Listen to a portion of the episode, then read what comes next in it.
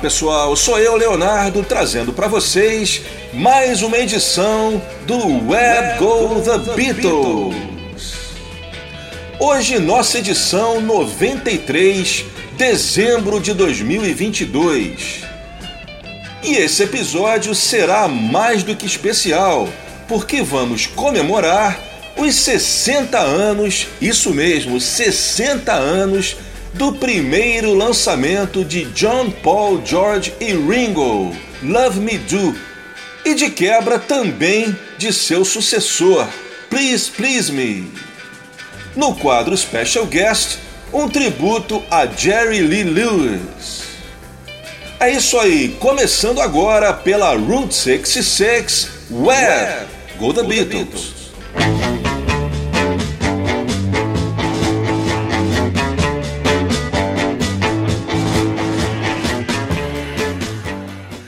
Bem, pessoal, antes de eu começar a nossa história, é importante lembrar a vocês que essa edição 93 é uma continuação das edições 88 e 89. A edição 88 foi uma homenagem aos 60 anos daquelas que foram as primeiras gravações dos Beatles, as gravações de Hamburgo com o Tony Sheridan e o Decca Tapes de janeiro de 62. O episódio 89 foi bem variado, mas eu fiz duas sequências. Primeiro, falando sobre a primeira audição dos Beatles na EMI, em junho de 62. E também mostrei para vocês as primeiras apresentações do grupo na BBC, em março e junho de 62. Tudo isso ainda com o Pete Best na bateria. Portanto, no programa de hoje, a gente continua desse ponto a gente vai voltar ao dia 4 de setembro de 62, quando os Beatles, já com uma mudança mais do que importante, chegaram nos estúdios Abbey Road, na época chamados apenas de EMI Studios, para gravar seu primeiro single. Colocando um parênteses, pessoal, eu não vou falar nessa edição sobre a demissão do Pete Best e a contratação do Ringo Starr. Isso porque, se eu fosse comentar, né, se eu fosse falar, eu acredito que eu teria que fazer um episódio exclusivo só para esse assunto. Mas eu vou dar uma dica para vocês que estão curiosos. Quem ainda não tiver ouvido e estiver curioso para ouvir a minha versão dos fatos, eu sugiro procurar no YouTube um áudio que eu postei com uma palestra minha no curso da PUC Beatles, Arte, História e Legado. Se você procurar, se você fizer uma busca por Leonardo PUC e Beatles, certamente você vai achar. E a demissão do Pete Best é um dos assuntos comentados. Por aqui, vamos focar no mais importante, que é a música. Bem, voltando ao dia 4 de setembro de 62, John Paul George e Ringo chegaram em Abbey Road para gravar seu primeiro single, que estava programado para ser How Do You Do It com Love Me Do, segundo o que havia sido escolhido pelos produtores George Martin e Ron Richards. Isso é outro ponto importante da gente comentar, que na época havia dois produtores, o George Martin e o Ron Richards. Após a segunda sessão, o Ron Richards deixaria os Beatles somente com o George Martin e viria no ano seguinte a passar a ser produtor dos Hollies, que eram o segundo grupo mais importante da EMI na época, que também eram contratados da Parlophone e gravavam em Abbey Road. George Martin e Ron Richards haviam descoberto How Do You Do It numa de suas visitas às editoras. Isso, aliás, era um procedimento muito comum por parte dos produtores musicais, ou seja, ir às editoras em busca de hits. Como é que funcionava o negócio? Os compositores profissionais compunham suas canções e as patenteavam nas editoras, que disponibilizavam suas partituras para quem estivesse interessado em licenciá-las. Além das partituras, os compositores também costumavam deixar fitas demo, Como George Martin ainda não confiava na capacidade como compositores de Lennon e McCartney e também não estava afim de lançar um cover, ele então recorreu às editoras e achou que How Do You Do It seria um excelente veículo para seu novo grupo, uma composição de Mitch Murray. O George Martin não estava errado, porque How Do You Do It com certeza tinha muito potencial para ser um hit. Só que ela não era uma música apropriada para que os Beatles tinham em mente. Era uma música que não era o som que os Beatles queriam fazer. Apesar de desde o início eles não terem gostado da música e de desde o início também já terem deixado claro que não tinham o objetivo de lançarem singles músicas que não fossem próprias, como bons profissionais, eles acabaram, para agradar os produtores, registrando How Do You Do It. E não só isso, eles também criaram o seu próprio arranjo em vez de simplesmente copiar o demo do Mitch Murray. Isso é um outro fato interessante que é bacana né, da gente comentar. Os Beatles realmente eles tinham, digamos assim, uma marra que outros artistas da época não tinham. Eles eram iniciantes, haviam acabado de chegar a Abbey Road e, mesmo assim, eles já colocavam suas imposições. Como se diz na gíria, tinham acabado de entrar no ônibus e já queriam sentar na janela. Mas isso, com certeza, tinha uma explicação, porque em 62, apesar do Beatle mais velho ter apenas 22 anos, eles já eram velhos de guerra no circuito musical. Em 62, embora fossem calouros no meio das gravadoras, eles eram veteranos no circuito de shows e já haviam passado inúmeros perrengues, como por exemplo dormir em quartos sem janela, com baratas e viajado de Kombi à noite e por estradas cheias de neve só para vocês terem uma ideia. E isso tudo ganhando merrecas. Então, quando eles chegaram em Abbey Road, apesar de muito novos, eles já tinham aquela expressão de profissionais com muita experiência no ramo. E isso permitiu que eles tivessem confiança de fazer exigências à gravadora. Nessa sessão, então, além de How Do You Do It, eles também registraram a primeira versão de Love Me Do, com Ringo Starr na bateria. Apesar dos documentos da sessão não existirem mais, terem sido perdidos, o que se sabe é que eles tiveram que levar muitos takes para conseguir uma versão satisfatória. Essa dificuldade em conseguir um take perfeito foi o que faria George Martin e Ron Richards chamarem um baterista de estúdio para a segunda sessão. Mas antes disso, os Beatles passaram a semana inteira tentando convencer os produtores a não lançar How Do You Do It como seu primeiro single e bateram tanto o pé que acabaram os convencendo. Dessa forma, foi marcada uma segunda sessão para o dia 11 de setembro para gravar aquela que seria a substituta de How Do You Do It no single. Nessa sessão ainda havia dúvidas sobre qual das duas músicas seria o lado A, Love Me Do ou P.S. I Love You, que havia sido escolhida para o lugar de How Do You Do It. Segundo Mark Lewison, a opção de ter P.S. I Love You como lado A foi logo descartada pelo fato de já haver uma música chamada P.S. I Love You, que era um standard americano. Segundo essa teoria, eles preferiram não lançar P.S. I Love You como lado A para evitar problemas de copyright.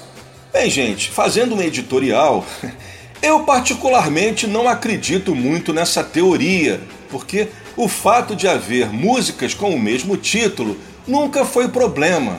É só você lembrar, por exemplo, quantas músicas existem com o título de I Love You, e mesmo músicas dos Beatles já tiveram títulos copiados em outras músicas. Por exemplo, quem não lembra de I Should Have Known Better do Jim Diamond, ou então de Don't Let Me Down com os Hollies, que são músicas completamente diferentes, mas com o mesmo título já utilizado pelos Beatles.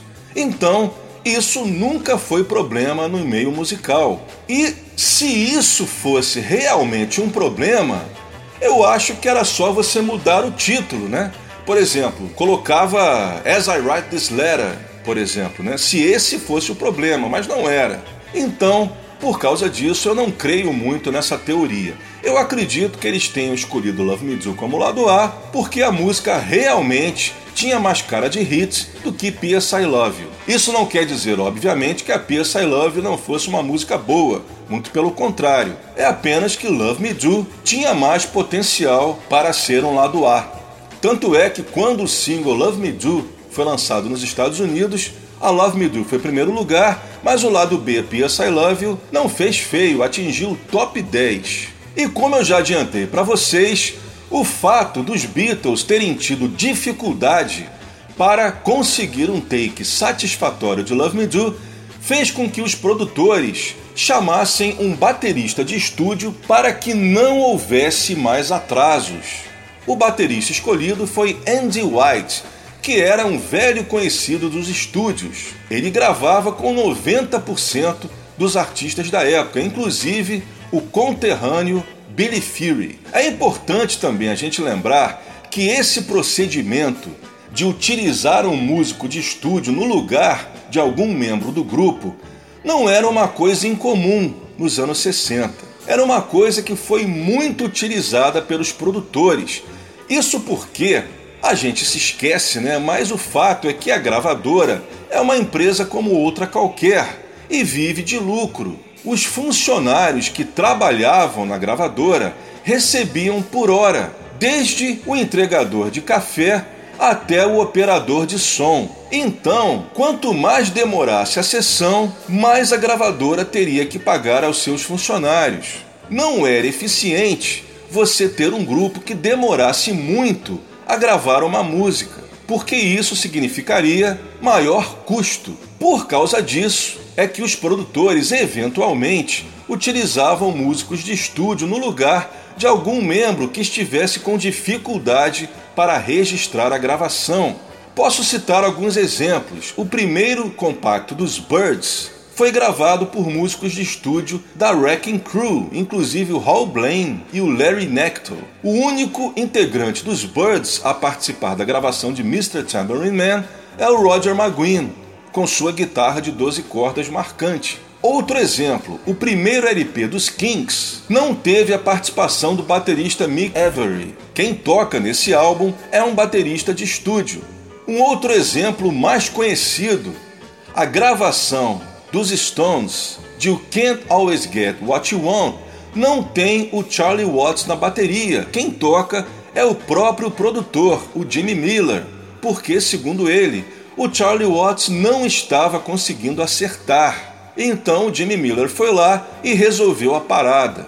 Esses são só alguns exemplos, mas esse procedimento era usado com frequência nos anos 60. Então, o George Martin e o Ron Richards não estavam fazendo nada mais do que o trivial quando chamaram o Andy White.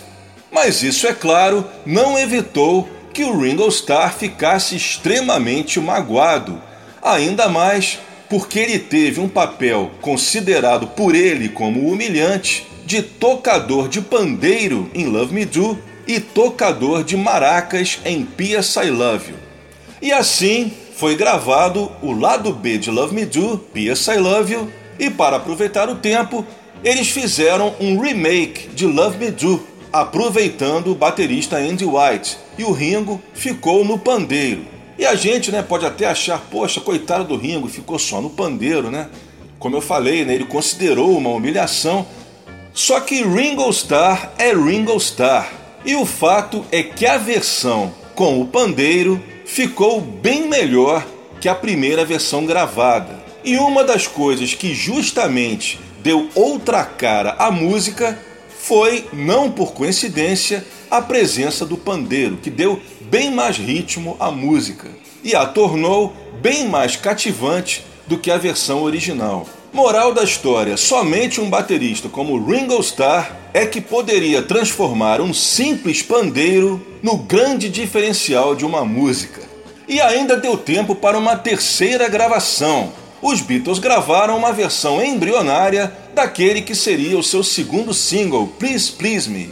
Essa versão ficou por muitos e muitos anos perdida, até que um acetato foi achado e foi lançado no projeto Anthology, no Anthology Volume 1. Nessa gravação, o Ringo não toca, temos somente a presença da bateria do Andy White. No seu livro The Beatles Recording Sessions, de 88, o Mark Lewson, ele diz, né, ele afirma que essa gravação de Please Please Me, do dia 11 de setembro de 62, teria sido gravada ainda com aquele arranjo original que era meio estilo Roy Orbison, que seria um arranjo mais lento. Isso porque, em 88, a gravação ainda não havia ressurgido e o Mark Lewison, obviamente, não pôde ouvi-la para constatar. Somente quando ela saiu no Anthology é que a gente constatou que essa versão do dia 11 de setembro já tinha o arranjo final, o que frustrou certamente muitos colecionadores que até hoje ficam curiosos para saber como era Please Please Me no arranjo Roy Orbison.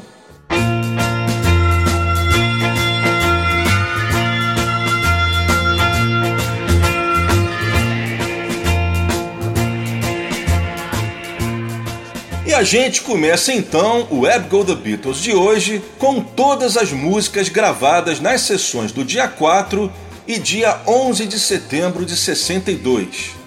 A primeira, Love Me Do, versão com Ringo Starr, que sairia na primeira versão do single. Em seguida, How Do You Do It? A terceira, P.S. I Love You, aí já no dia 11. A quarta, Please Please Me, a versão do dia 11 de setembro que saiu no Anthology.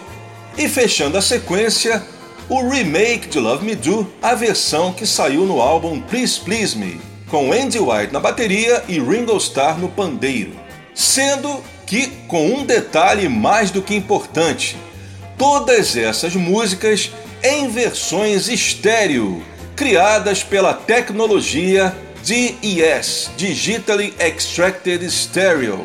Mixes estéreo, portanto, inéditos oficialmente, já que essas músicas em suas versões oficiais estão todas elas presentes apenas em mono. Mas aqui no Web Go The Beatles a gente vai curti-las em estéreo verdadeiro. Começando então com a versão do single original de 62 de Love Me Do.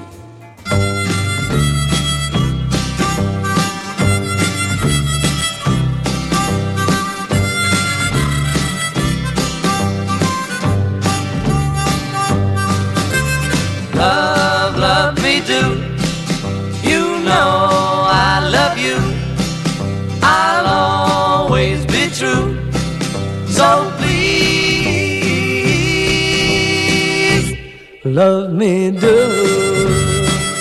Whoa, love me do. Love, love me do. You know I love you.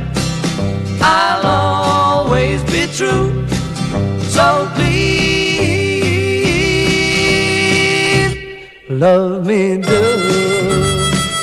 Whoa, love me do.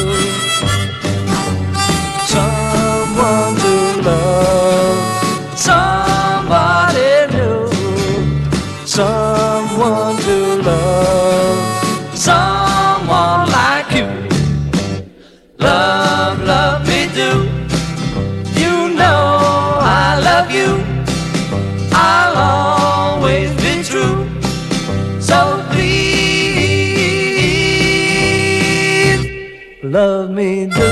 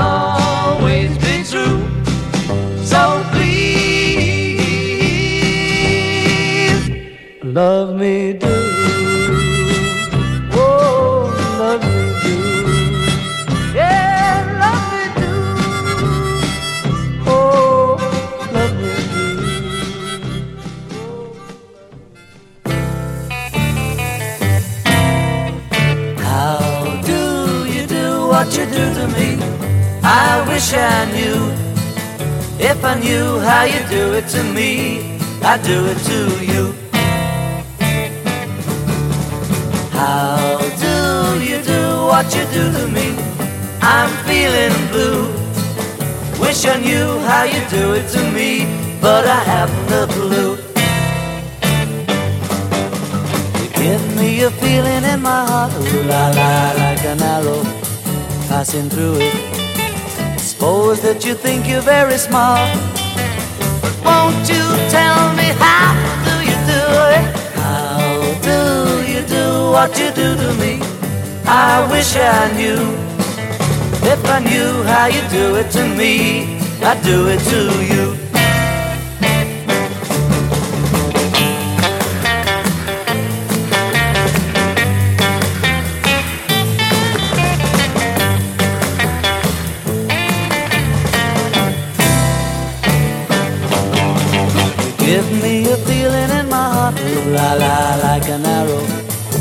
Passing through. Suppose that you think you're very smart, but won't you tell me how do you do it? How do you do what you do to me? I wish I knew, wish I knew how you do it to me. I do it to you. Wish I knew how you do it to me. I do it to you. Wish I knew how you do it to me. I do it to you.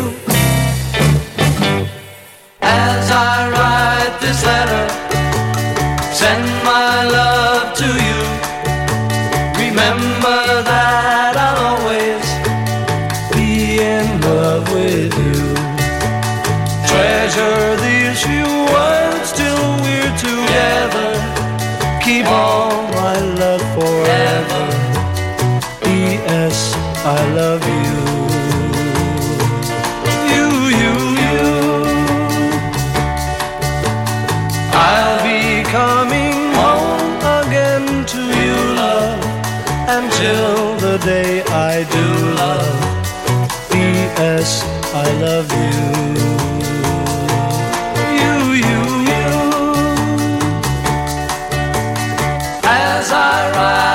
letter, send my love to you.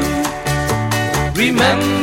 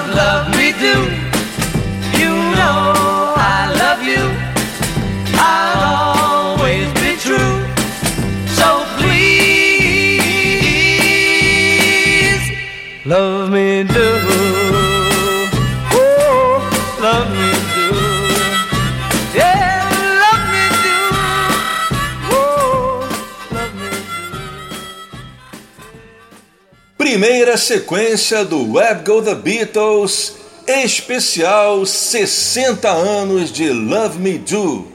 60 anos das primeiras gravações dos Beatles, John, Paul, George e Ringo. Essa última foi o remake de Love Me Do, lançado no álbum Please Please Me, com Andy White na bateria e Ringo Starr no pandeiro.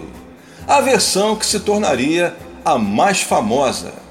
A quarta foi Please Please Me, versão embrionária gravada no dia 11 de setembro e lançada apenas no Anthology Volume 1, em 95. A terceira, o lado B do primeiro single, P.S. I Love You. A segunda, How Do You Do It, a escolhida pelos produtores como primeiro single e rejeitada pelos Beatles, que também só sairia oficialmente no Anthology Volume 1. E começamos com a versão original do single de 62 de Love Me Do, com Ringo Starr na bateria. Agora nós vamos contar a história do lançamento do primeiro single.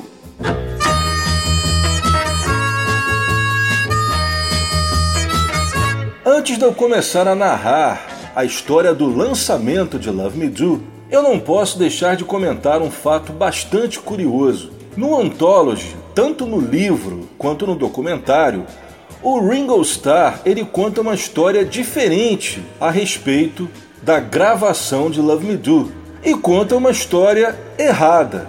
Na versão do Ringo, ele não toca na versão do single, segundo ele, o George Martin não o deixou tocar, e depois ele veio a tocar na versão que saiu no álbum. E essa história ele não conta só no Anthology. Eu já vi diversas entrevistas do Ringo contando essa mesma versão da história. O que eu acredito que tenha acontecido é que até hoje nenhum entrevistador tenha tido coragem para desmentir um Beatle.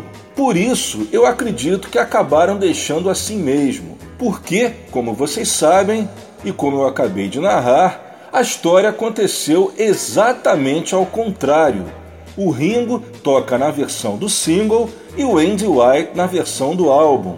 Eu até entendo, né, os entrevistadores até hoje não tenham falado nada na frente, né? É, realmente é difícil, né, você entrevistar um Beatle e desmenti-lo ali na frente dele deve ser uma coisa meio constrangedora. Mas eu acho que não seria nada demais se nos bastidores, né, no making off lá da, das entrevistas, o Jules Holland, que foi o principal entrevistador do Anthology, tivesse chegado para o Ringo e dito: Olha, Ringo, é, lamento muito, mas deixa eu só fazer uma correção.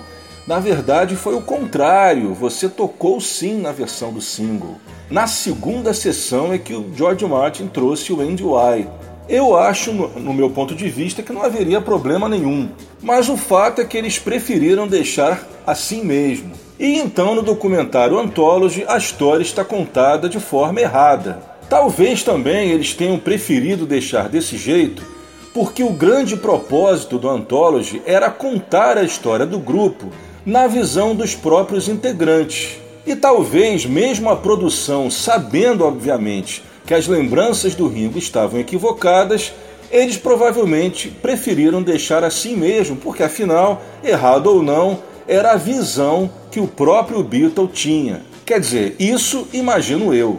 Mas eu dou um desconto ao Ringo Starr porque, vejamos, né, quando você é colecionador, quando você é fã, você se interessa pela vida e obra daquele artista.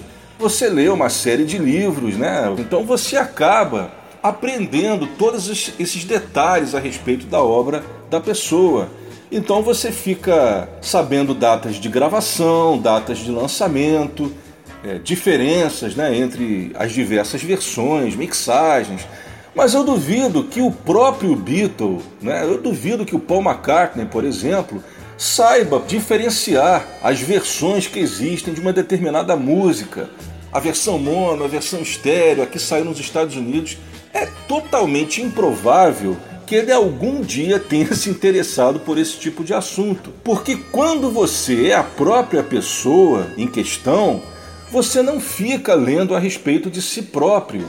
Então é certo da gente afirmar que um colecionador deve saber bem mais sobre o seu ídolo do que ele próprio. Então, os Beatles fazerem confusão com essas lembranças é totalmente compreensível.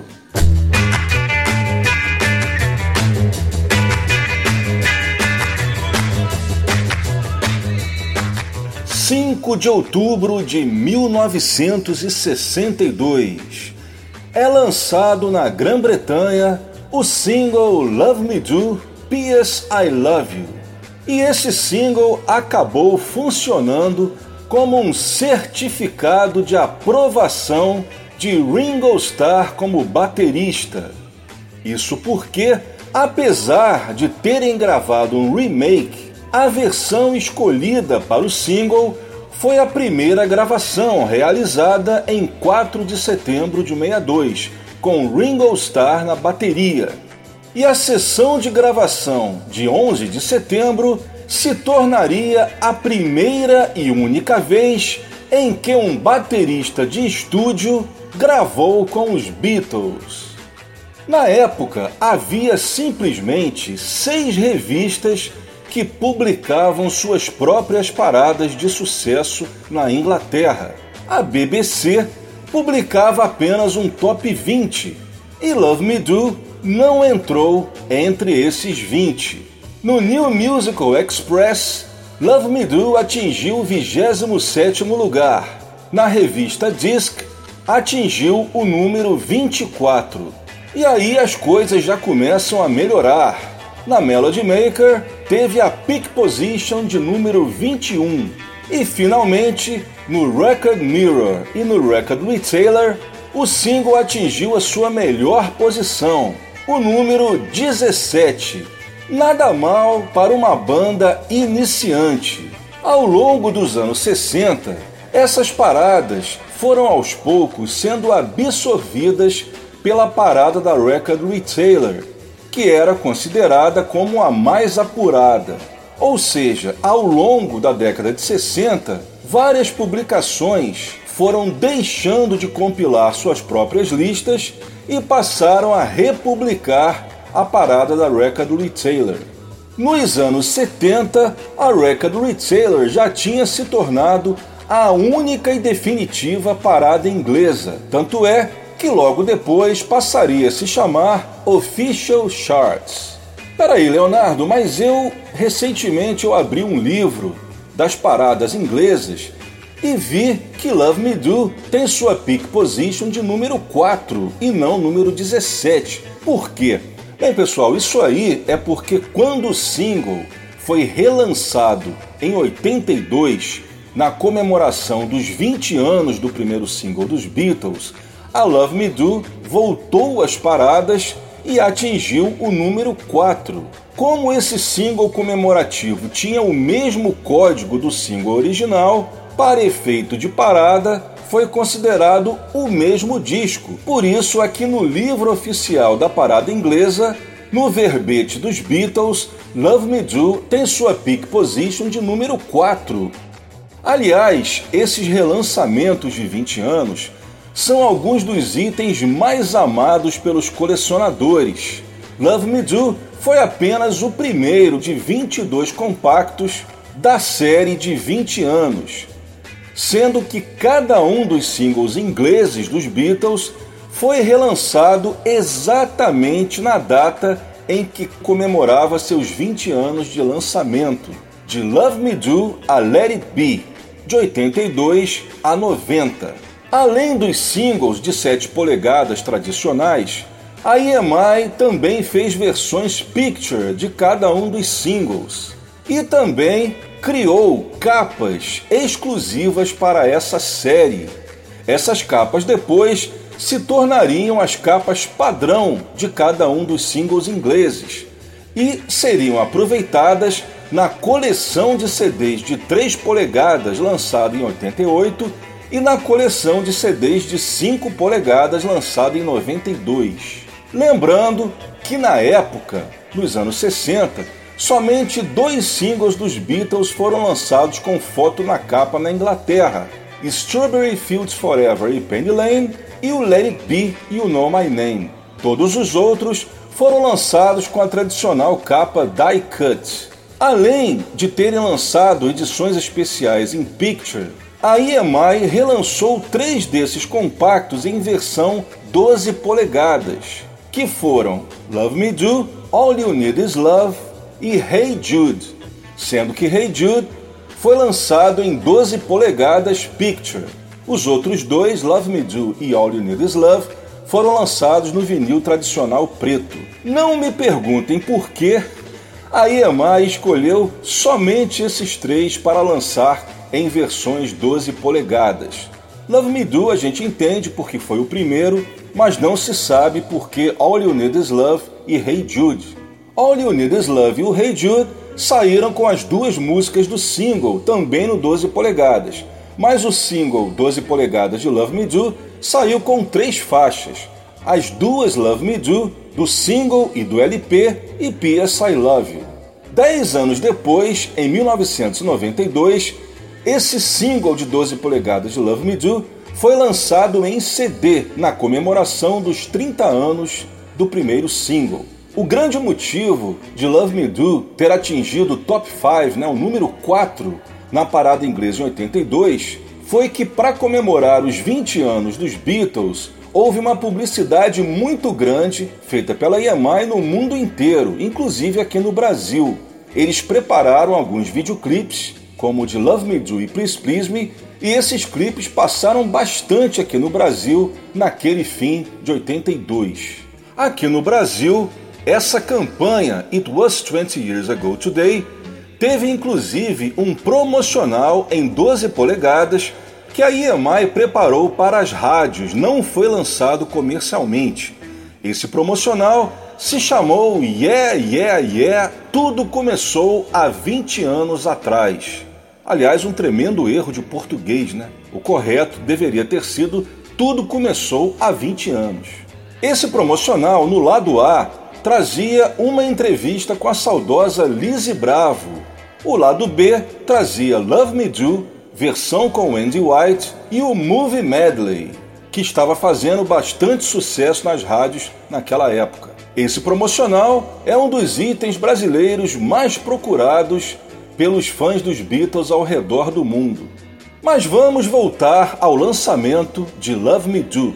Bem, pessoal, quando o álbum Please Please Me foi lançado em março de 63, a versão de Love Me Do que entrou no álbum não era a versão do single, era o remake gravado com o Andy White na bateria e o Ringo Starr no pandeiro. A partir do lançamento do Please Please Me, o single foi relançado trocando a versão do Ringo pela versão do Andy White. Nessa época da troca, o single já estava sendo lançado com o selo preto da Parlophone. O selo original de 62 é o vermelho. E a partir de então, essa versão com o Andy White se tornou a versão padrão, digamos assim, e a mais famosa do mundo, tendo inclusive sido primeiro lugar em vários países, inclusive nos Estados Unidos, quando foi lançado em 64, quase dois anos depois de sua gravação. Nos Estados Unidos, esse single foi lançado pela gravadora Tolly, que era um selo da VJ. Pouquíssimos países nos anos 60 lançaram a versão original de Love Me Do, e acredite se quiser, um desses poucos países foi um tal de Brasil, que lançou a versão do Ringo de Love Me Do num compacto duplo, que continha a Wanna Hold Your Hand, This Boy, She Loves You e Love Me Do. É aquele compacto duplo que usa a capa do EP Twist and Shout, em que os Beatles estão pulando, foto que já virou ícone. Outro país que lançou essa versão original foi o Canadá, e por falar no Canadá, foi justamente um single canadense que daria origem a um novo master de Love Me Do com o Ringo, lançado no LP Rarities americano pela Capitol. Explicando melhor, a versão com o Ringo Starr ficou fora de catálogo durante muitos e muitos anos. E até 1980 jamais havia sido lançada nos Estados Unidos, até que enfim ela apareceu no álbum Rarities, que aqui no Brasil a gente conhece mais como Rarities 2, porque a gente também havia lançado aqui o Rarities inglês. Só que essa versão que saiu no álbum Rarities americano, ela teve que ser tirada de um single. No caso, como eles até relatam nos textos de apresentação do álbum, eles utilizaram um single canadense em excelente estado, apesar de que também, segundo eles, você escuta um estalo aqui e ali. E por que, Leonardo, que eles tiveram que recorrer a um compacto, a um vinil, para fazer esse master do Rarities? Isso porque o master da versão original, do dia 4 de setembro de 62, havia sido perdido pela EMI, e na falta de um master tape, eles tiveram que apelar para um vinil. Esse master, esse novo master criado pela Capitol, também sairia na Inglaterra, na caixa de 8 LPs Beatles Box, que saiu no fim de 1980 e foi vendida somente pelo correio, embora alguns outros países, inclusive o Brasil, a importaram para ser vendida em lojas. Nessa caixa, a EMI inglesa aproveitou para lançar pela primeira vez na Grã-Bretanha algumas das versões que haviam saído no Heritage americano, entre elas a versão de Love Me Do com o Ringo, que estava fora de catálogo na Grã-Bretanha havia 18 anos. Por incrível que pareça, uma super curiosidade é que essa versão de Love Me Do com o Ringo Starr, como eu falei, ficou fora de catálogo durante muitos e muitos anos na maioria dos países, mas aqui no Brasil, acredite se quiser, ela nunca saiu de catálogo. Explicando melhor, como eu falei para vocês, ela saiu aqui no EP em 64. Esse EP ele permaneceu em catálogo até meados dos anos 80, porque Pouca gente sabe, mas os EPs dos Beatles e também os singles brasileiros foram produzidos pela EMI Odeon até mais ou menos 1983. E esse compacto duplo com Love Me Do não foi diferente. E além de estar presente nesse EP, que saiu de catálogo mais ou menos em 83, em 80 ela já havia sido relançada aqui no Heritage 2, que ficou também em catálogo até mais ou menos o fim dos anos 80. E em 88 saiu aqui no Brasil já o Past Masters, que também continha essa versão. E o Past Masters é um álbum ele está em catálogo até hoje por aqui. Então a gente pode dizer com todas as letras que o Brasil talvez seja o único país do mundo em que a versão do Ringo Starr de Love Me Do nunca tenha saído de catálogo em 60 anos. Bem, eu falei em Past Masters, então para terminar a saga de Love Me Do, em 1988 a EMI lança o álbum Past Masters, que fazia parte da coleção Remaster feita pelo George Martin, que saiu em 87. Quando a coleção saiu, muita gente, inclusive eu, ficou na dúvida: e as músicas que saíram somente em single, como é que ficam? A resposta veio um pouco depois. No final de 88, a EMI então lança essa coletânea dupla chamada Past Masters com todas as músicas dos Beatles que não haviam saído nos LPs, músicas de singles, EPs e de projetos especiais.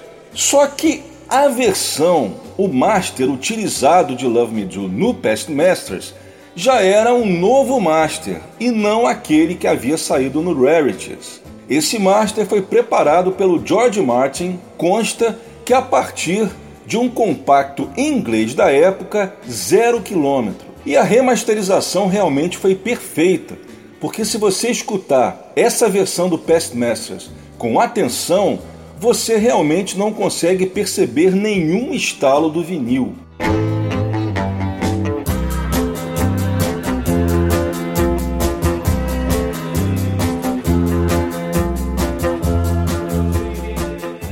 Em 26 de novembro de 62, data que acabou de completar 60 anos, os quatro Beatles voltam a Abbey Road para gravar seu segundo single, que já estava escolhido, Please Please Me e Ask Me Why. Duas músicas que já eram conhecidas da produção, já que ambas já haviam sido registradas em sessões anteriores.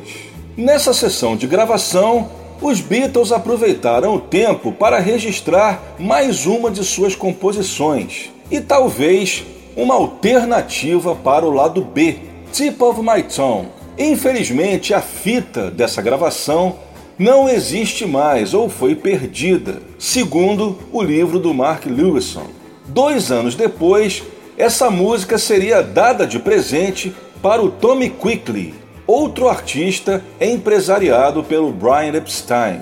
Enfim, o single foi lançado já em 63, no dia 11 de janeiro.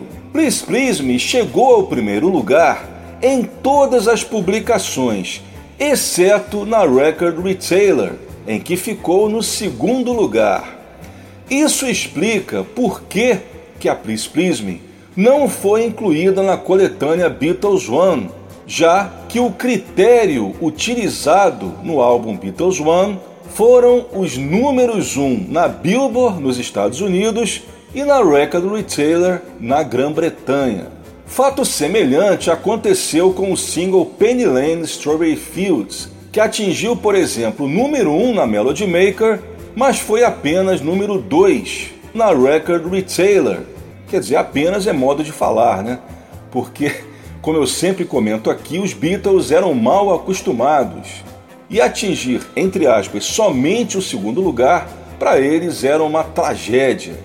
Mas Penny Lane foi salva, digamos assim, para o Beatles One por ter sido o primeiro lugar na Billboard nos Estados Unidos. Existem duas versões oficiais que foram lançadas na época de Please Please Me. A versão mono que saiu no single e na versão mono do LP, e a versão estéreo.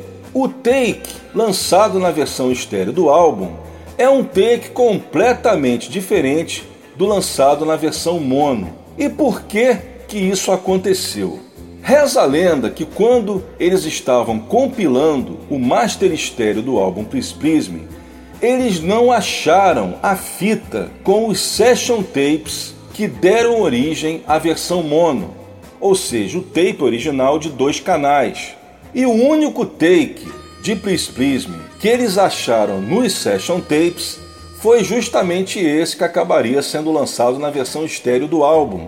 É um take, inclusive, que já tinha sido descartado porque o John ele erra a letra. Em vez de falar I know you never even tried, ele diz Why do I never even try? Na segunda vez em que essa letra é falada. Por causa disso, né, por causa desse erro, o John inclusive ele dá uma leve risada no Come On, que ele fala logo em seguida. Outra curiosidade, e essa talvez a mais engraçada, é que esse take, por se tratar né, de um outtake, ele não tem o overdub da gaita, porque vocês sabem que os overdubs, obviamente, só eram realizados nos takes considerados os melhores, aqueles que seriam aproveitados. Não fazia sentido você colocar overdub, evidentemente, em takes não aproveitados. Dessa forma, esse take, utilizado na versão estéreo, ele não tinha a gaita, eu creio que o John não estivesse disponível para gravar o um novo overdub de harmônica. Por causa disso, eles tiveram que fazer uma gambiarra. O que, que eles fizeram? O único lugar onde estava presente a gaita do John era no master mono de Please Please Me. Então eles tiveram que fazer o seguinte: quando eles mixaram a versão estéreo, nos pontos em que entraria a gaita, eles cortaram aquele trecho do master mono e inseriram exatamente naquele ponto, naqueles pontos, né? Por isso é que toda vez que entra a gaita em Please Please Me, na versão estéreo, ela entra no canal direito. Você percebe uma desincronização porque, evidentemente, que a versão mono não tem só a gaita. Ela tem a gaita e os outros instrumentos.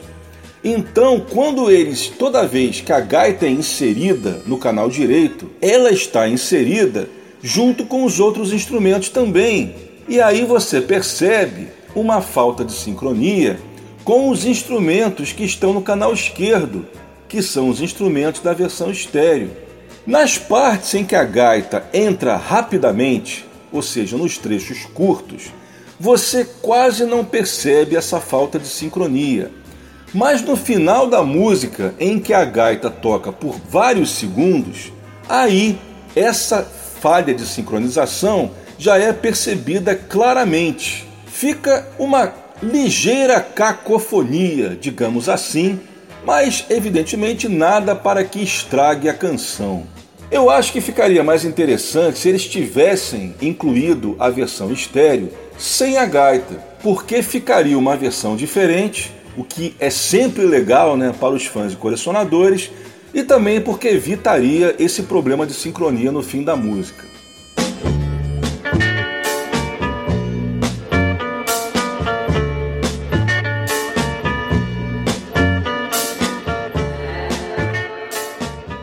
Nessa segunda sequência, vamos ouvir os lados A e B do segundo single, Please Please Me e Ask Me Why.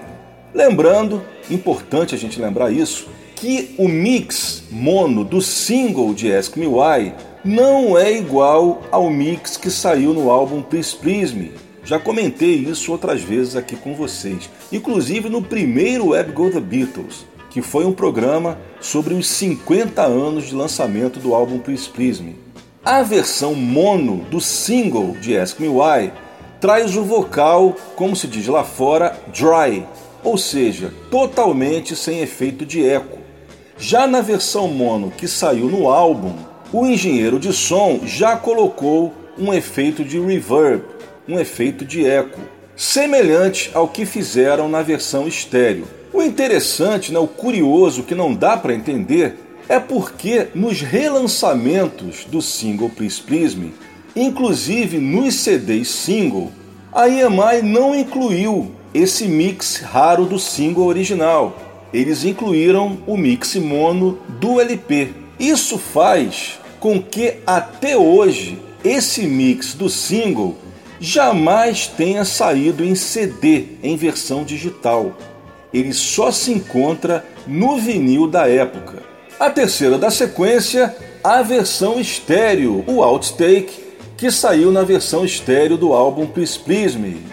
E para terminar a sequência, a versão de Love Me Do, que saiu no álbum Live at the BBC Volume 1 de 1994, uma versão gravada no programa Pop Go The Beatles no dia 10 de julho e transmitida no dia 23 de julho de 63. Inclusive, quando essa música foi lançada no Live at the BBC Volume 1, ela era inédita, inclusive em bootleg. E agora, o detalhe mais legal de todos. Eu vou tocar Please Please Me e Ask Me Why, versões do single em estéreo, graças à tecnologia do DES, Digitally Extracted Stereo, também conhecido como D-Mix. Please Please Me, o take do single, diferente do take lançado na versão estéreo, e Ask Me Why, também do single sem efeito de eco. Vamos lá, começando então com Please Please Me.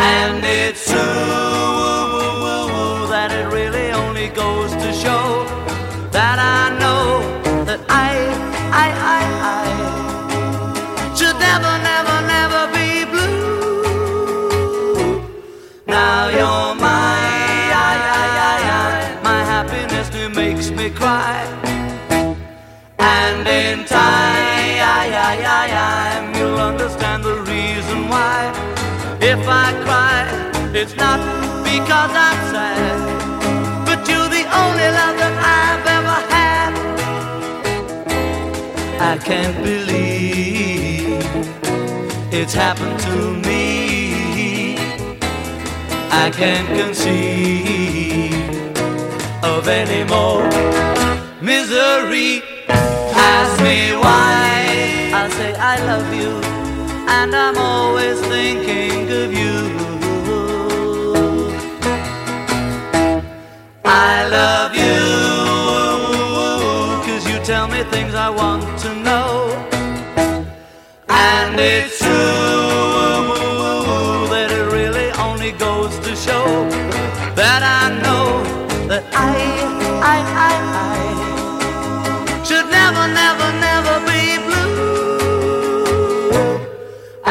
rewind. I say I love you, and I'm always thinking of you. I can't believe it's happened to me.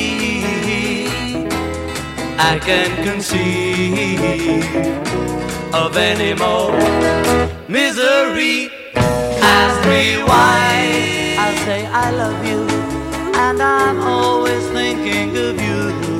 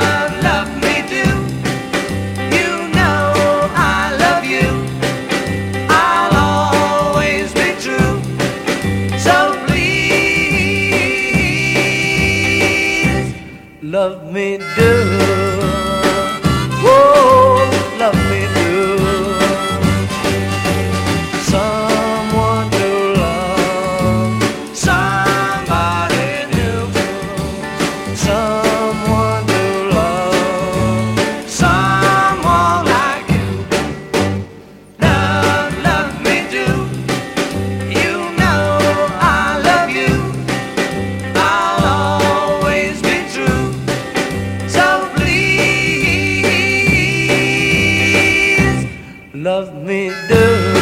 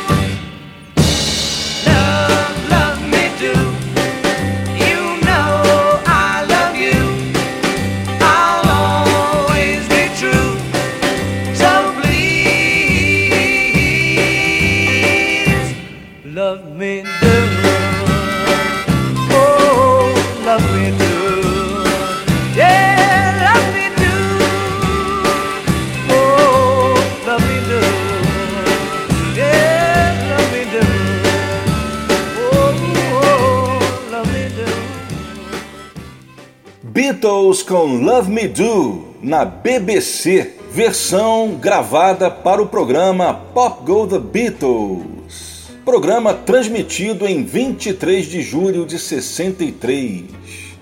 Antes disso, Please Please Me é a versão do álbum, que é um take diferente do que saiu na versão mono. Antes, os dois lados do segundo single, Please Please Me e Ask Me Why, em novas mixagens estéreo, obviamente não oficiais ainda. Um outro dado interessante para lembrar para vocês é que a versão estéreo do álbum Please Please Me foi a única vez em que uma versão estéreo dos Beatles não saiu ao mesmo tempo que a sua versão mono. A versão mono do Please Please Me saiu em 22 de março de 63 e a versão estéreo cerca de um mês depois, no dia 26 de abril. Todos os álbuns lançados em seguida tiveram as duas versões lançadas no mesmo dia.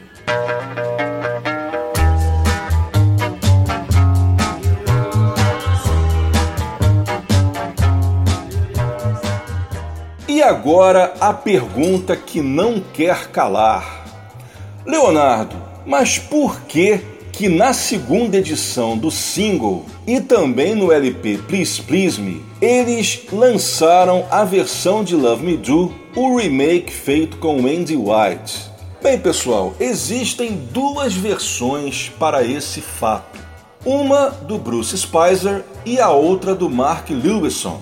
Como eu gosto muito desses dois biógrafos e ambos têm muita credibilidade, eu gosto sempre de falar as duas versões. Quando eu tenho pouco tempo, quando eu falo com tempo cronometrado, como por exemplo nas minhas palestras na PUC, no curso Beatles História, Arte e Legado, eu escolho a versão do Bruce Spicer, que na minha opinião é a mais plausível. Mas quando eu tenho mais tempo, como por exemplo aqui no Epic Go The Beatles, aí eu faço questão de narrar as duas, porque aí os ouvintes escolhem qual das duas acham que faz mais sentido.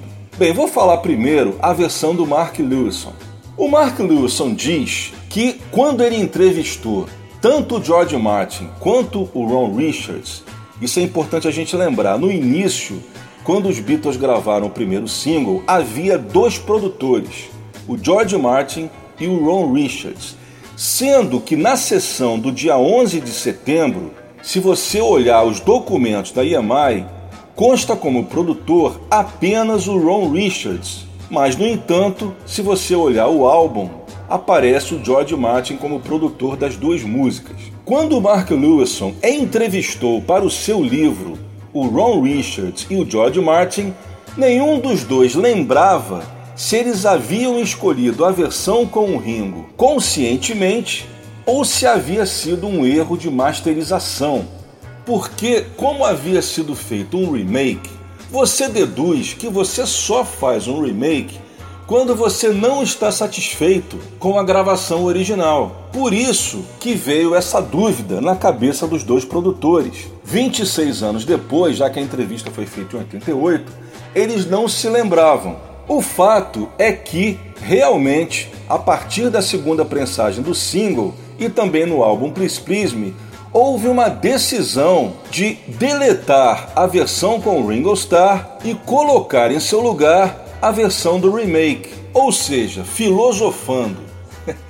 Se foi um erro, eles estariam consertando o erro. Eles teriam escolhido realmente a versão do remake houve um erro de masterização por parte da EMI e depois, percebendo isso, para o LP e para a segunda edição do compacto, aí sim eles consertaram e fizeram a troca.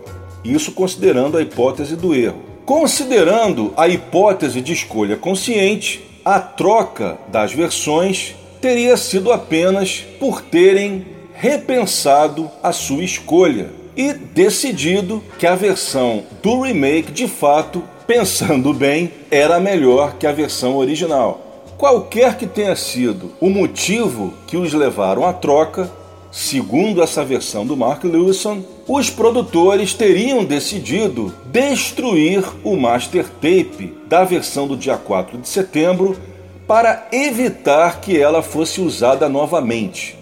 Eu, particularmente, eu não acredito muito nessa teoria. Isso porque é uma questão de dedução. Se você precisasse destruir um master para ter certeza que ele não seria utilizado, você teria que fazer isso com todos os takes alternativos. Então eu não acredito que você precise destruir uma fita para ter certeza que ninguém mais vai a usar. Bastava apenas escrever né, no seu label lá, não use. Como então eu particularmente, apesar de eu não estar lá, eu não creio muito nessa hipótese. Bem, essa foi a versão da história contada pelo Mark Lewison. Agora vamos à versão do Bruce Spicer, que como eu já falei para vocês, eu acho a que mais faz sentido. Vamos lá. O Bruce Spicer, ele já é categórico. Ele diz que a versão com o Ringo Starr foi escolhida de forma consciente como a melhor das duas, e por isso foi a lançada no single original. E ele também conta que na hora de compilar o álbum Please Please Me, o George Martin e o engenheiro de som, o Norman Smith, não teriam localizado o master do single. E na falta desse master, tiveram que utilizar o único master que estava disponível, que era o master feito na sessão do dia 11.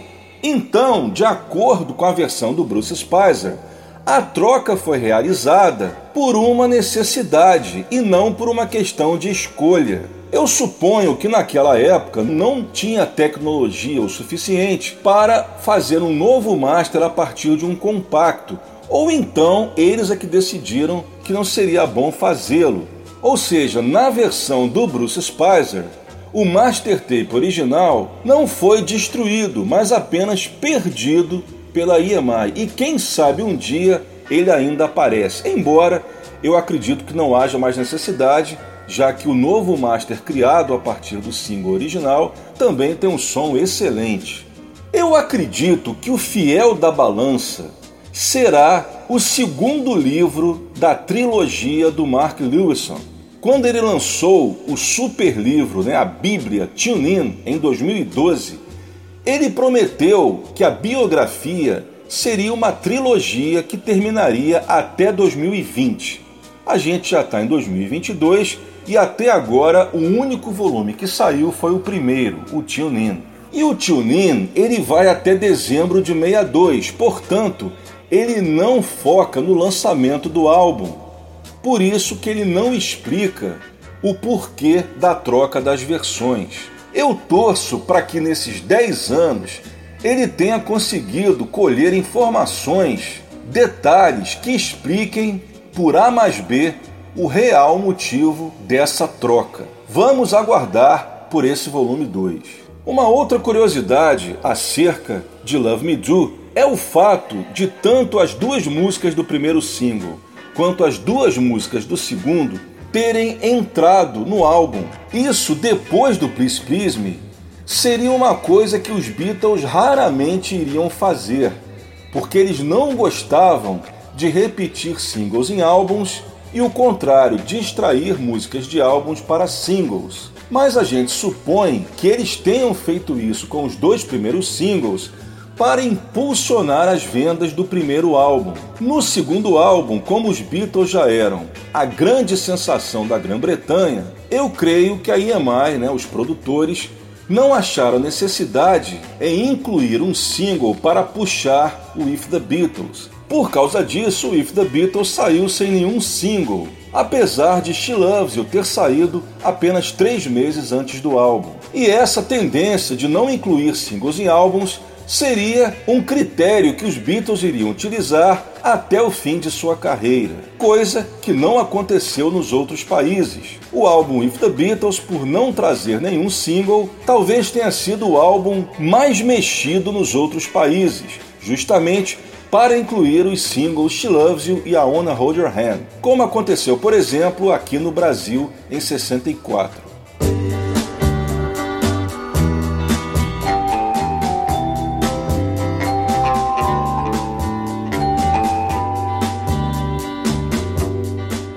Continuando com a nossa homenagem aos 60 anos do lançamento dos dois primeiros singles dos Beatles. Nessa sequência, vamos começar com a versão gravada na BBC de Londres de P.S. I Love You. Foi gravada no dia 17 de junho e transmitida no programa Pop Go The Beatles do dia 25 de junho de 63, lançada oficialmente no álbum Live at the BBC Volume 2.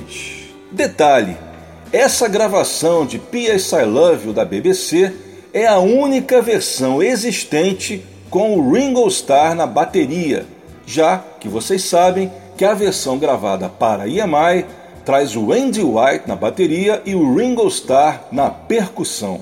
Em seguida, mais gravações na BBC. Love Me Do, gravada no dia 22 de janeiro e transmitida no dia 26 de janeiro de 63 para o programa Saturday Club, versão lançada oficialmente no álbum virtual Bootleg Recording 63, que foi lançado no iTunes em 2013. Em seguida, uma versão de Please Please Me, lançada oficialmente no álbum Live at the BBC Volume 2, também em 2013. Essa versão é do programa Pop Go The Beatles, gravado em 16 de julho e transmitido quase um mês depois, em 13 de agosto de 63. É uma versão com um andamento um pouco mais lento do que a versão da EMI. E para terminar, o seu lado B, Ask Me Why, também lançado no mesmo álbum, Live at the BBC Volume 2. Versão gravada em 3 de setembro e transmitida no dia 24 de setembro de 63 no programa Pop Go The Beatles. É isso aí, começando então com P.S. I Love You. As I write this letter, send my love to you. Remember that I'll always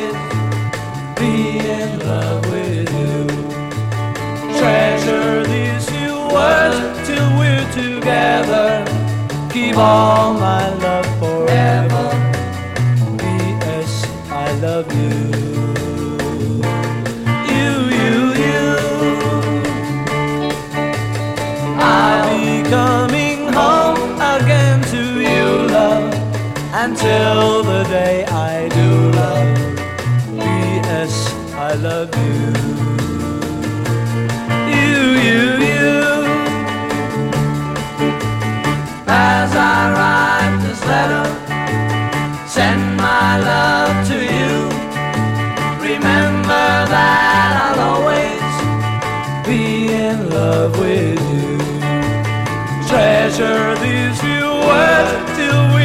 together. Keep all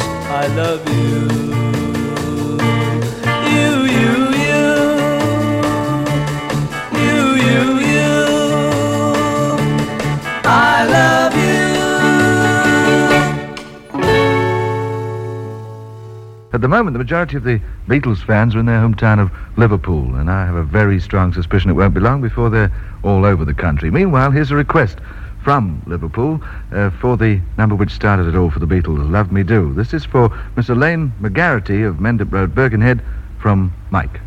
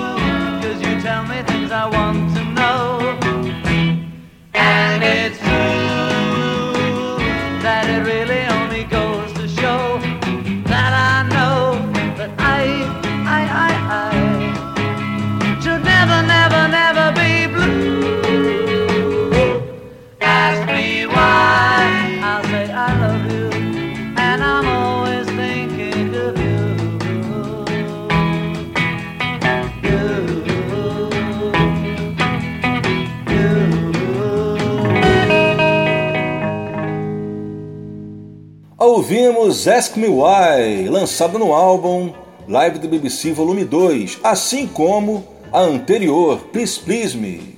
A segunda, Love Me Do, lançado oficialmente no álbum virtual Bootleg Recording 63, também em 2013. E começamos com a única versão existente de P.S. I Love You com Ringo Starr na bateria,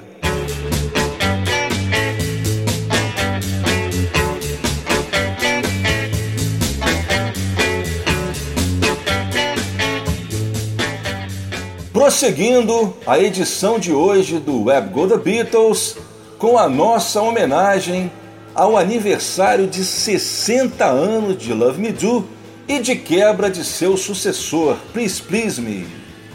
Nessa sequência, mais quatro versões gravadas para a BBC de Londres e lançadas oficialmente. Eu vou começar com Love Me Do e Please Please Me gravadas ao vivo com plateia para o programa Easy Beats, transmitido em 20 de outubro de 63 e gravado quatro dias antes. Em seguida, mais uma Love Me Do. Pois é, hoje aqui no Web Go The Beatles temos uma maratona, uma verdadeira maratona de Love Me Do. Essa versão é do Pop Go The Beatles, gravado em 3 de setembro e transmitido uma semana depois. Essa versão tem um arranjo um pouco mais acelerado que as versões gravadas pela EMI. E para terminar a sequência, mais uma versão ao vivo com plateia, Please Please Me, gravada para o programa Here We Go. A gravação foi no dia 6 de março e a transmissão do programa em 12 de março de 63. Todas essas quatro gravações foram lançadas oficialmente no álbum virtual Bootleg Recording 63. Começando com Love Me Do e Please Please Me ao vivo com plateia. E detalhe, essa versão de Love Me Do é um raro exemplo de uma versão dessa música que não tem fade out. Prestem atenção.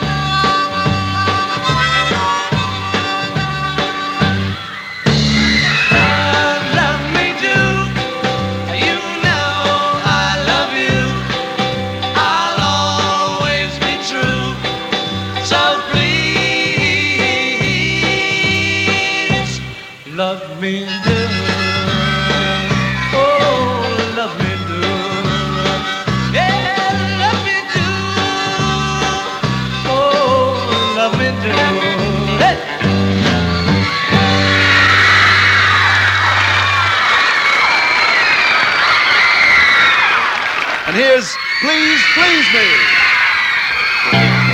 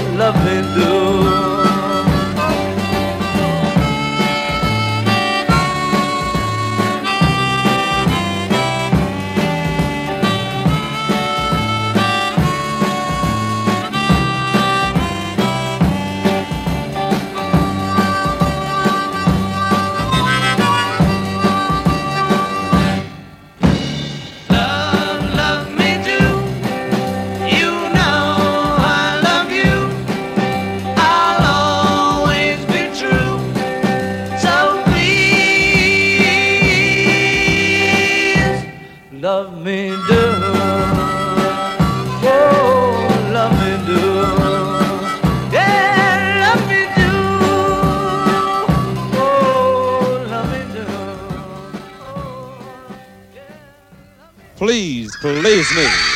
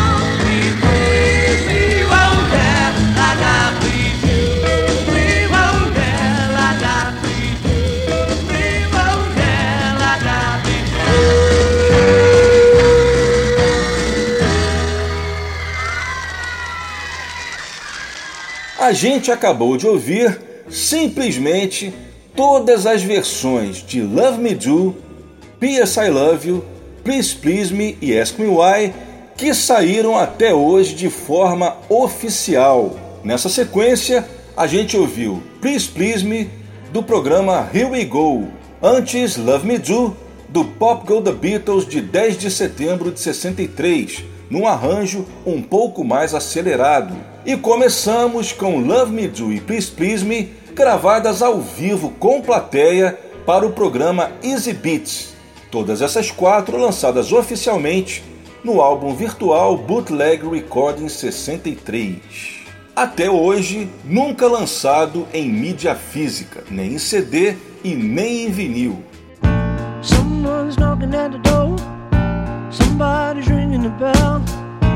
Do me a favor. Open the door and let him in. E no último 28 de outubro, a música perdeu aquele que até então era o único sobrevivente da primeira geração do rock and roll americano, The Killer, Jerry Lee Lewis. Sem dúvida, uma das maiores influências no som dos Beatles. Lembrando, né, que o John disse certa vez, sempre muito duro nas suas autocríticas, com uma humildade extremamente exagerada, ele disse: Nós nunca fizemos nada melhor que Whole Lotta Shaking Going On de Jerry Lee Lewis. Pois é.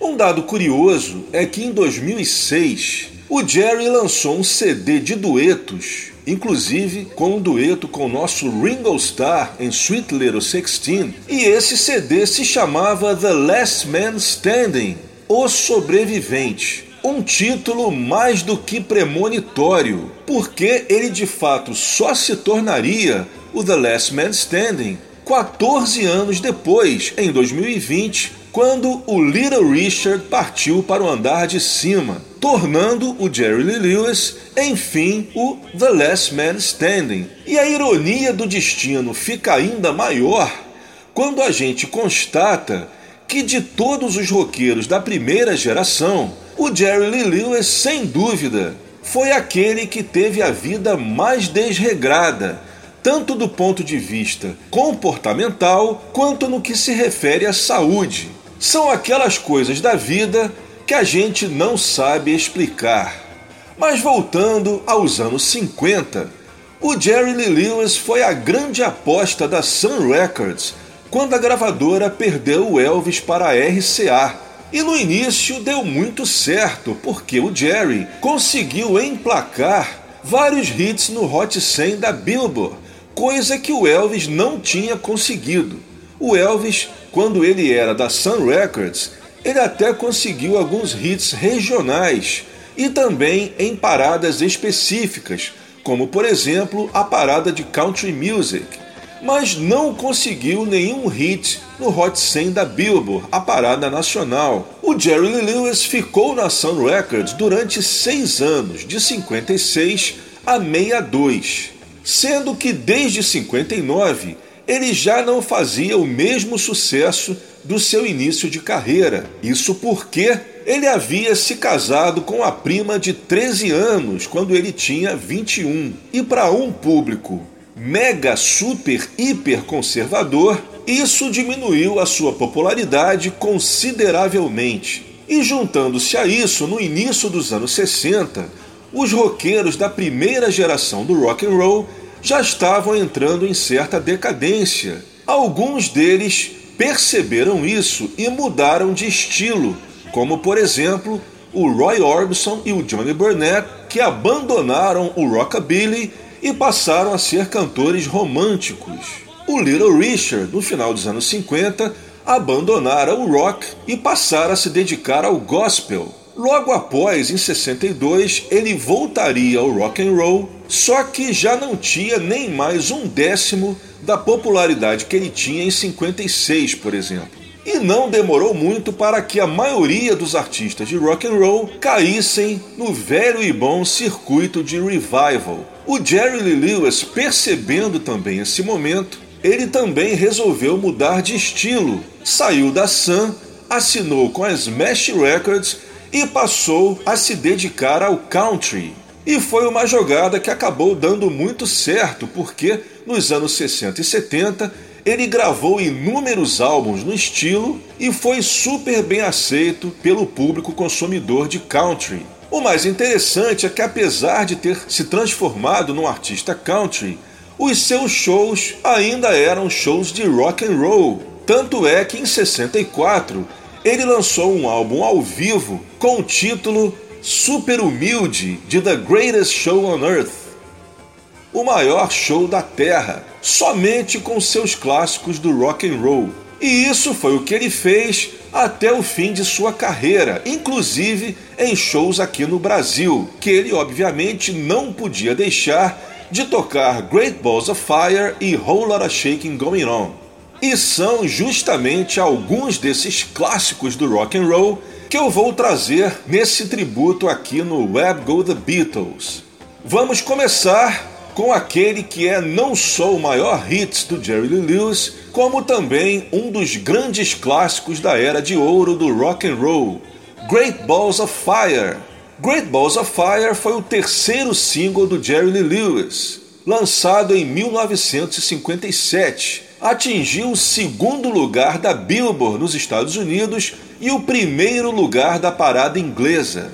Em seguida, Whole Lotta Shaking Going On, seu segundo single pela Sun Records, também de 57, tendo atingido o número 3 na parada americana e o número 8 na parada inglesa. Essas duas primeiras eu vou tocar em raros mixes estéreo lançados recentemente pela Eric Records. A terceira, High School Confidential, que foi seu quinto single, já de 58 esse single atingiu o top 30 da Billboard, tendo sua peak position o número 21. Na Grã-Bretanha, essa música fez um pouco mais de sucesso, atingindo o número 12. Das quatro músicas que a gente vai ouvir, essa é a única que é composição própria. E para terminar, o lado B de Whole Lotta Shaking Going On, It'll. Essa última existe inclusive uma gravação do John Lennon, feita no ensaio para o One to One Concert de 72. É isso aí, e a gente começa o tributo a Jerry Lee Lewis com Great Balls of Fire em estéreo. You shake my nerves and you rattle my brain. Too much love drives a man insane. You broke my will, but what a thrill. Goodness gracious, great balls of fire. I let you love what I thought it was funny. You came along and woo, now honey, I've changed my mind. This love is fine. It's just great balls of fire. Kisses, baby. Mmm, feels good. Hold me, baby. Well, I want to love you like I love a should. You're fine, so kind. Got to tell this world that you're mine, mine, mine, mine. That you're my nail down and I twiddle my thumb.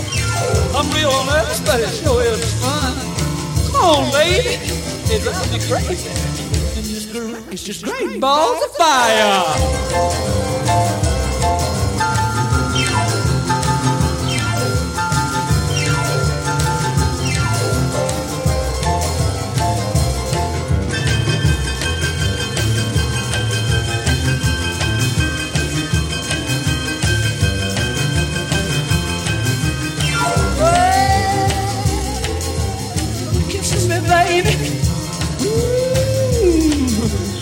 Feels good. Hold me, baby. Well, to love you like I love is should. You're fine, so kind. Got to tell this world that you're mine, mine, mine, mine. That you're mine, that you're mine. I quit on oh, my thumb. Real about it, show is fun. Come on, baby, drive crazy. This is great balls of fire.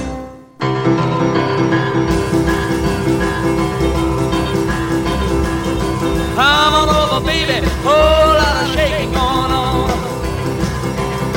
Yes, I say, come on over, baby, baby, you can't go wrong. We ain't faking, whole lot of shaking going on.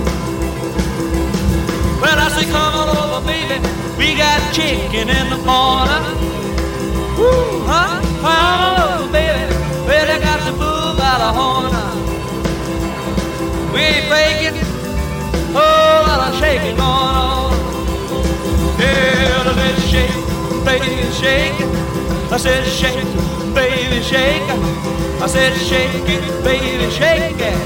Let's shake, baby, shake. Come on over. Oh, Whole lot of shaking on.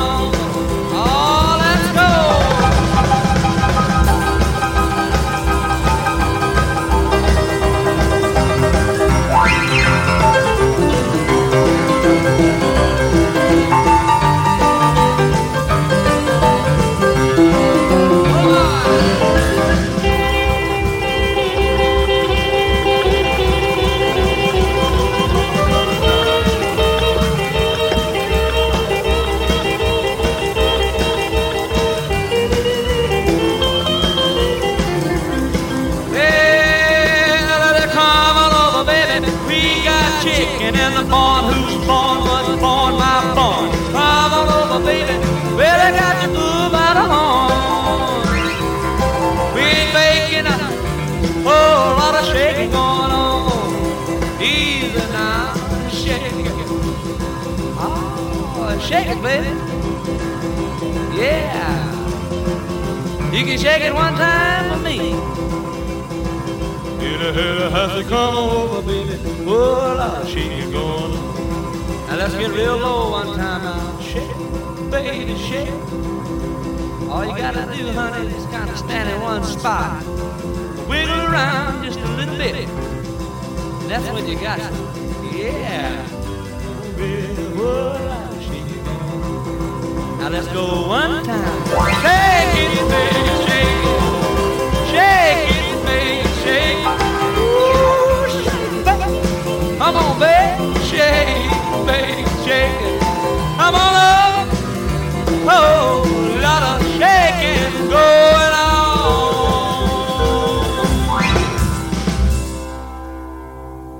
Open up, a honey, it's your lover boy, me that's knocking. Why don't you listen to me, sugar? All the cats are at the high school rocking. Honey, get your bopping shoes for the jukebox blows the fuse. Everybody hopping, everybody's bopping, bopping at the high school hop. Well, the bopping at the high school hop, taking at the high school hop, hopping at the high school hop, rocking at the high school hop. Well, everybody hopping, everybody's bopping, bopping at the high school hop. Come on, little baby, let's rock a little bit tonight. Ooh, let's together with the sugar, let's shake it up tonight. Well, my heart's a beating rhythm and my feet are moving smooth and light. Well, bobbing at the high school hop, bobbing at the high school hop, shaking at the high school hop, moving at the high school hop. Everybody bobbing, everybody rocking, bobbing at the high school hop. Now let's go.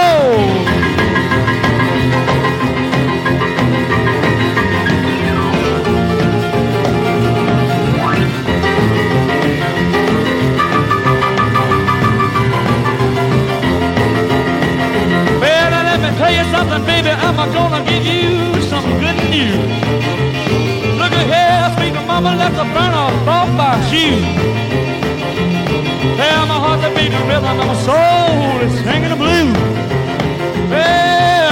I'm at the high school hop, hopping at the high school hop, we're just a jumping at the high school hop, we're rolling at the high school hop. Well, everybody hopping, everybody's bobbing, bobbing at the high school hop. Now let's go!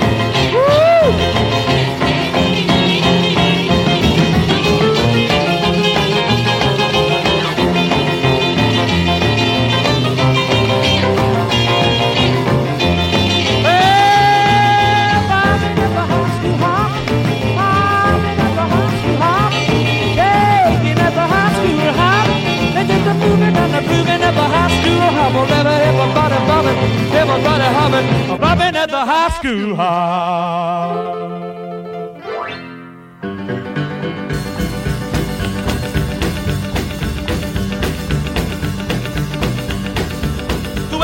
You hear somebody knocking on your door, if you see something crawling down, it'll across the floor, baby, it'll be me. Looking for you. Well, if you see a head peeping from across that hole, if you see somebody climbing up a telephone pole, baby, it'll be me and I'll be looking for you. I'm gonna look on the mountain and in the deep blue sea. Search all the forest and look and look in every tree. Well, if you feel something heavy on your fishing hook, if you see a funny face in your comic book, baby, it'll be me. And I'll be looking for you.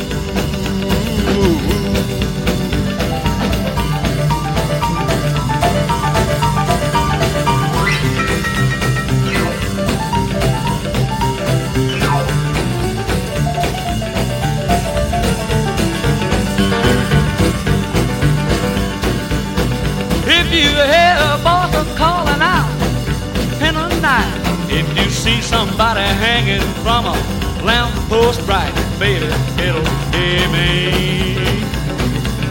And I'll be looking for you. Well, if you see somebody looking at all the cars, if you see a rocket ship on its way to Mars, baby, it'll be me. And I'll be looking for you. Look in the city where the lights are blue. Gonna search the countryside and a little haystack too. Well, if you see a new face on a totem pole, if you find a lump in your sugar bowl, baby, it'll be me. For you.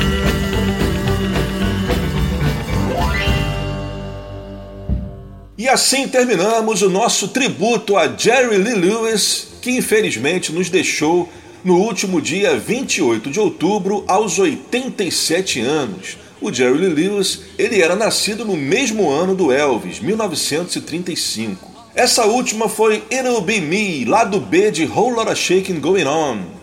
Antes, High School Confidential, de 58.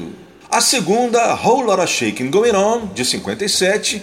E a primeira, também de 57, e seu maior hit, Great Balls of Fire. Essas duas primeiras em versões estéreo. Bem, gente, é importante lembrar que quando a gente fala né, que o Jerry Lee Lewis foi o Last Man Standing, o sobrevivente, a gente está se referindo àqueles que fizeram parte da primeira geração de roqueiros, porque se a gente incluir aqueles que vieram um pouco depois, graças a Deus a gente ainda tem alguns por aqui. Posso citar como exemplo o grande Dion DiMucci, autor de clássicos como Run Around Sue e The Wonder, o único roqueiro dos anos 50 a aparecer na capa do Sgt. Peppers. O Dion está com 84 anos e continua na ativa firme e forte, sempre lançando álbuns e fazendo shows pelos Estados Unidos. E já foi homenageado aqui no quadro Special Guest. eu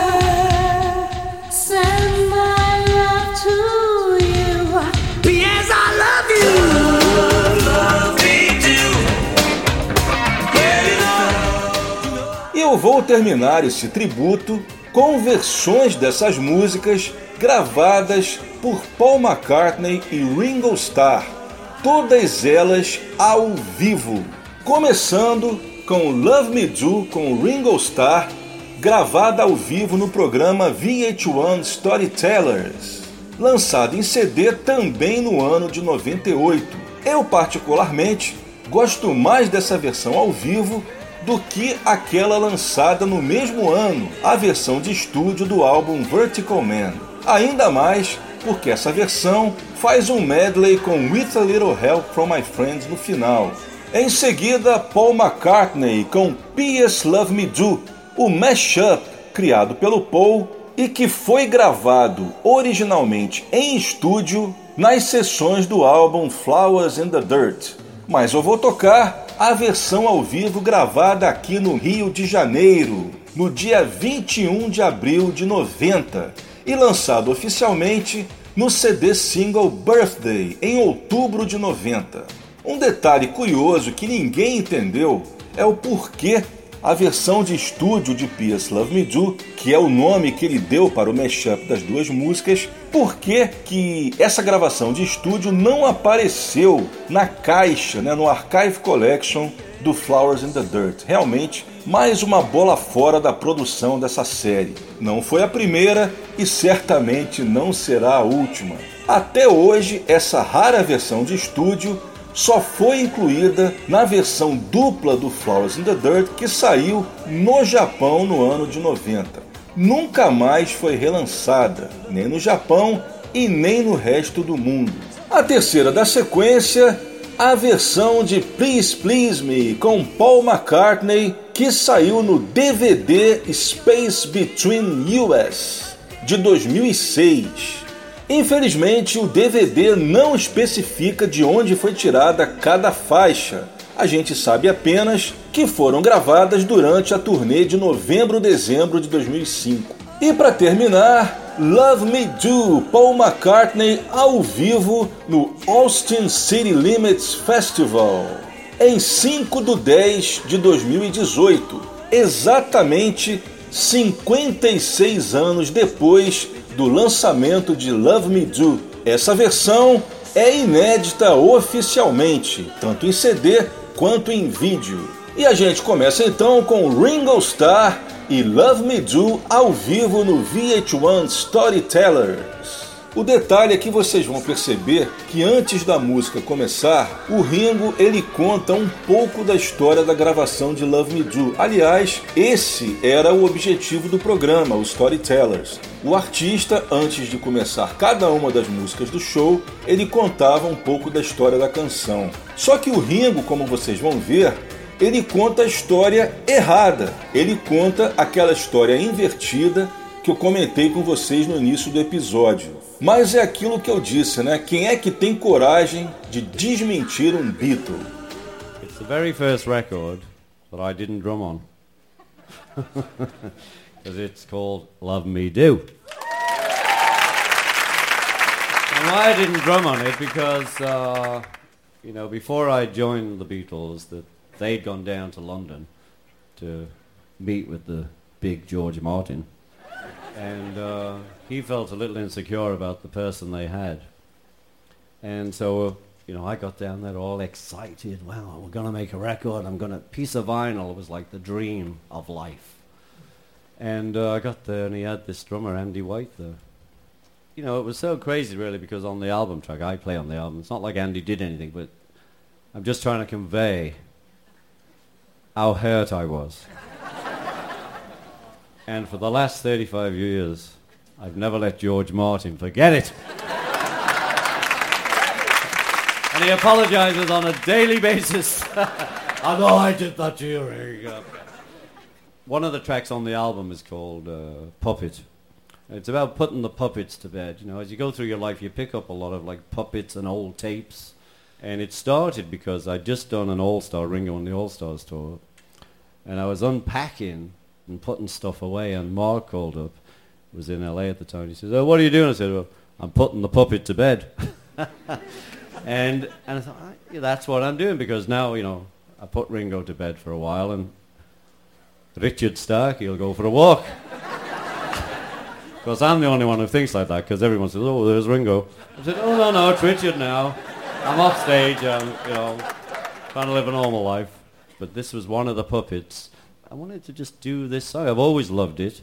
Anyway, it goes like this.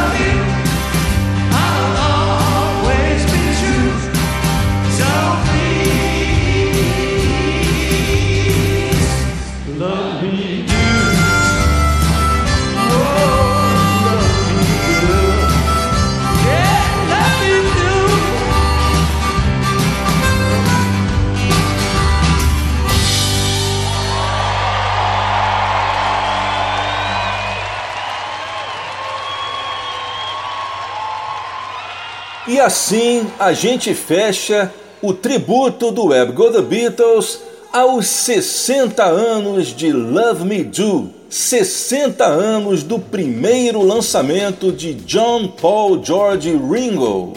A gente encerrou com Paul McCartney ao vivo com Love Me Do no Austin City Limits Festival.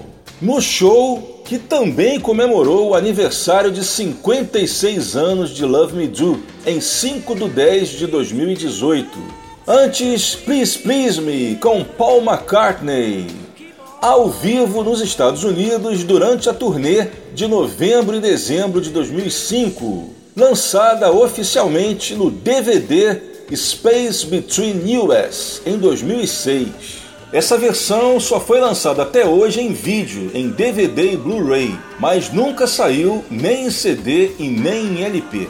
A segunda, Paul McCartney e o mashup de Love Me Do e P.S. I Love You, que ele deu o nome de P.S. Love Me Do, versão gravada ao vivo no Rio de Janeiro, em 21 de abril de 90. E começamos com Ringo Starr e uma versão ao vivo de Love Me Do no programa VH1 Storytellers. Aliás, até hoje, esse show não foi relançado em DVD, ele só saiu em CD e em vídeo apenas em VHS. Pois é, já faz 24 anos que ele foi lançado em VHS e é incrível, né, a gente lembrar que até hoje não saiu em DVD e em Blu-ray é o mesmo arranjo da versão de estúdio do álbum Vertical Man, só que fazendo um medley com With a Little Help from My Friends. One, two, three, four.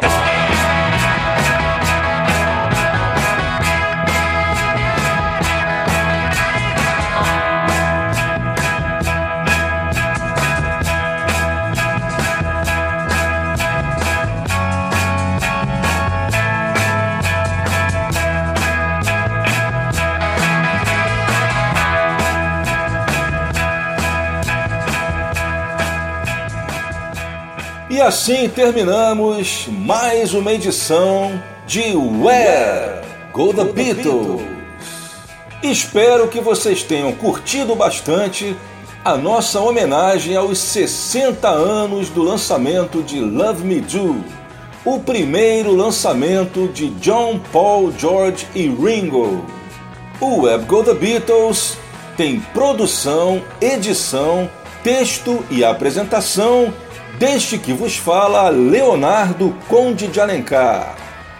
Sempre aqui na Route 66 Soundtrack. Esse é o último Web Go The Beatles do ano de 2022. Aproveito para desejar a todos vocês um Feliz Natal e um excelente Ano Novo.